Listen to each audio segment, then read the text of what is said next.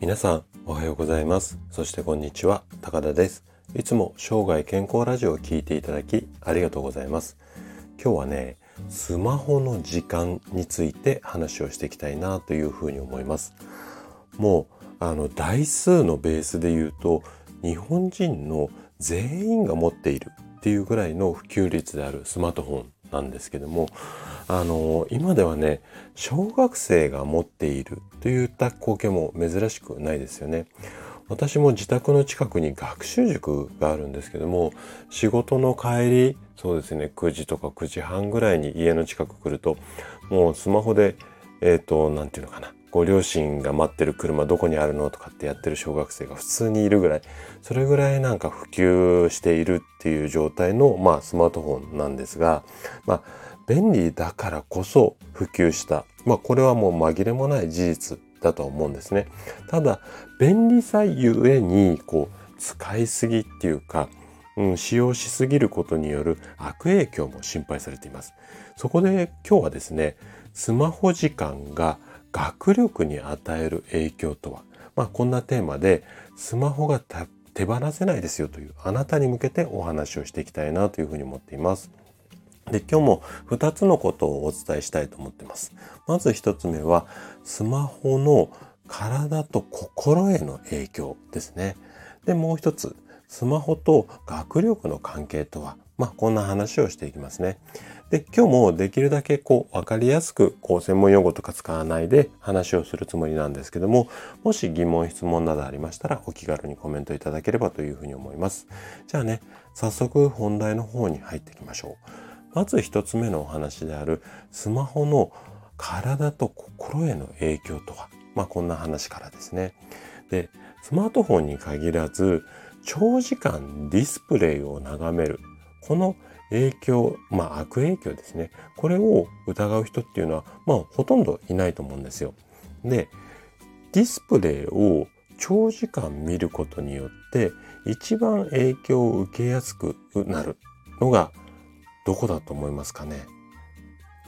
うん、もう皆さんの思った通り目ですね。で、中でも眼性疲労。これがね、すごい大きな問題になってくるんですね。で、この眼性疲労がいわゆる慢性化してしまうと、このような悪影響が出てきます。どんなものかっていうと、目の霞であったりだとか、あとはドライアイですね。で、それに伴う頭痛だったり肩こり。あとはめまいなんていう症状も出ますね。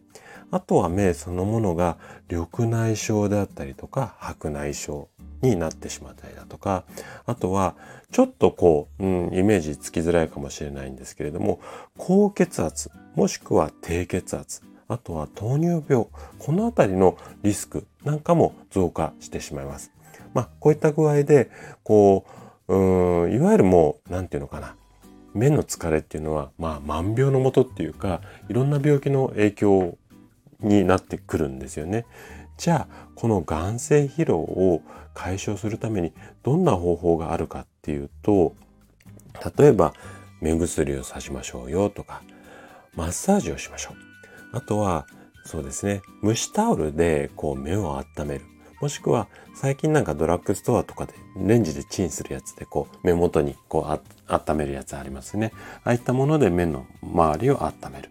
みたいなこう方法があるんですけども、まあどれもいわゆるまあその場しのぎっていうものになってしまうんですね。で、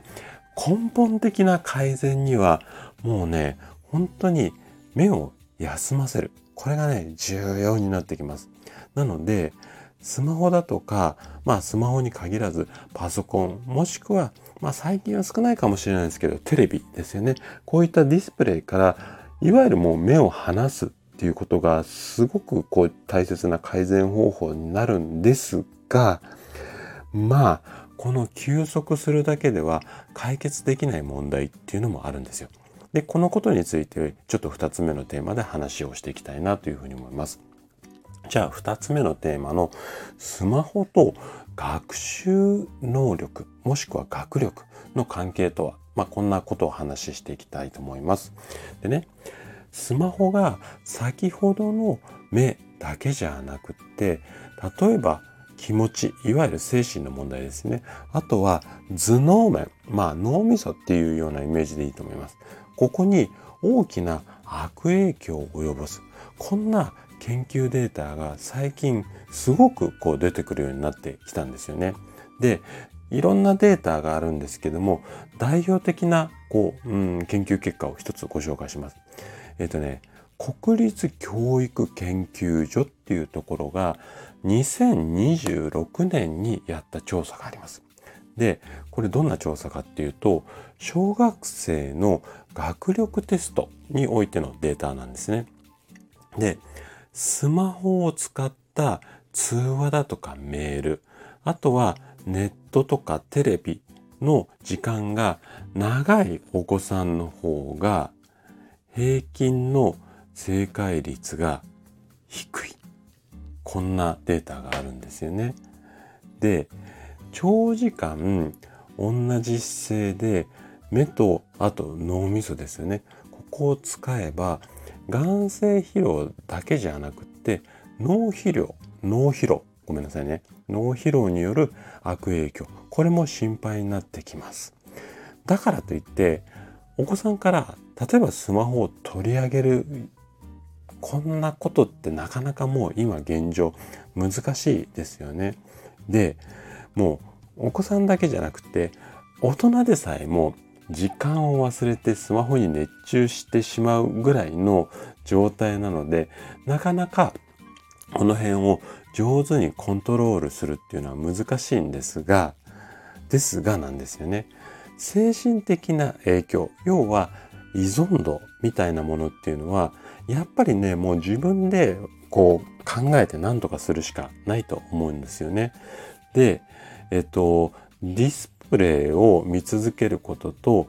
眼性疲労の問題。こっちに関して言うと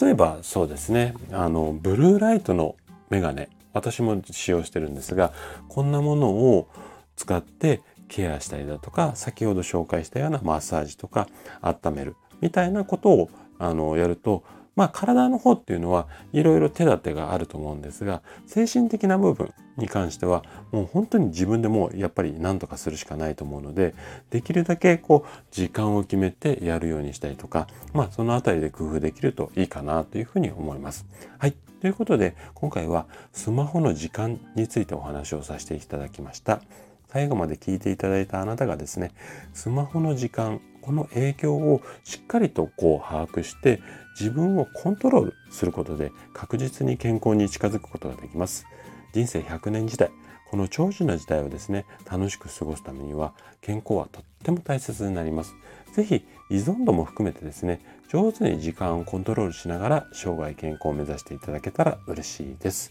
それでは今日も素敵な一日をお過ごしください。最後まで聞いていただきありがとうございました。